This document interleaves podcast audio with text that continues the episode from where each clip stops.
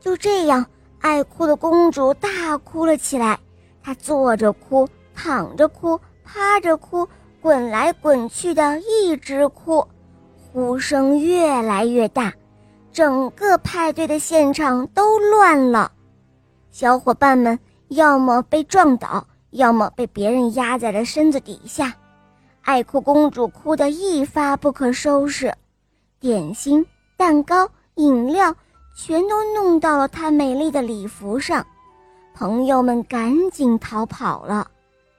爱哭公主哭了好久好久，这一次打破了自己的记录，她哭了整整两个小时零三十八分钟。哦，宝贝儿，快别哭了，你瞧瞧。你都变成了一个泥巴公主了，王后温柔地说道。爱哭公主低头看看自己满身的泥巴，又看看眼前一塌糊涂的派对，她小声地说：“妈妈，我把派对搞砸了，对不对？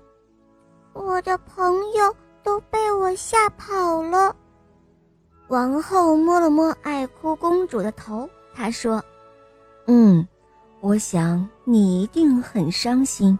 我们先去洗洗澡好吗？”爱哭公主一连洗了五盆泡泡澡，这才把身上的泥巴洗干净。洗完澡，她的心情平静多了。我可以再办一次派对吗？爱哭公主问妈妈。“哦。”那如果下一次派对又发生让你不开心的事儿，那该怎么办呢？妈妈问道。爱哭的公主害羞的红了脸。睡觉前，妈妈教给爱哭公主一个神奇的不哭的咒语。